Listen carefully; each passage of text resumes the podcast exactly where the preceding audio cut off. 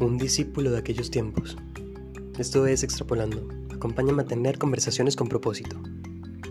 El discípulo en hebreo es talmid y en griego es matetes, que significa aprendiz. De hecho, de matetes tenemos la palabra matemáticas. Es como una, disciplina dentro del aprendizaje, algo así.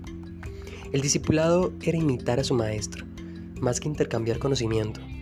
Era una fiel relación, más que un encuentro de vez en vez. Era un compromiso de corazón, más que una obligación. Era aprender a entrenar el corazón más que algo superficial. Era ser y hacer, más que pensar en filosofías. Era recibir la palabra en el corazón y luego enseñarla. Siempre tiene un propósito. El profesor John Garr dijo acerca del discípulo lo siguiente. El estudio, sin embargo, debe ser con miras a hacer la palabra de Dios. Fin de la cita. Todo discipulado tiene la intención de cumplir la palabra de Dios. Ser discípulo era más que aprender. Ser discípulo era guardar, cuidar y atesorar lo que Jesús enseñó. Gar, el autor, dice que en el inglés la palabra adorar es atribuirle valor a algo.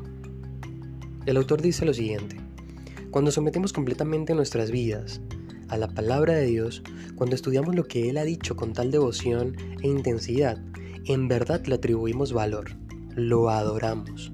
Fin de la cita. ¿Qué práctica es la definición de un discípulo? ¿Lo habías pensado de esta manera?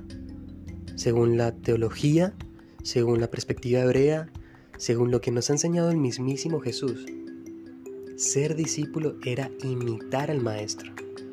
Recordemos lo que Jesús dijo. Id y haced discípulos en todas las naciones Mateo 28, 19. Ahora te pregunto, ¿estás imitando al Maestro de Maestros?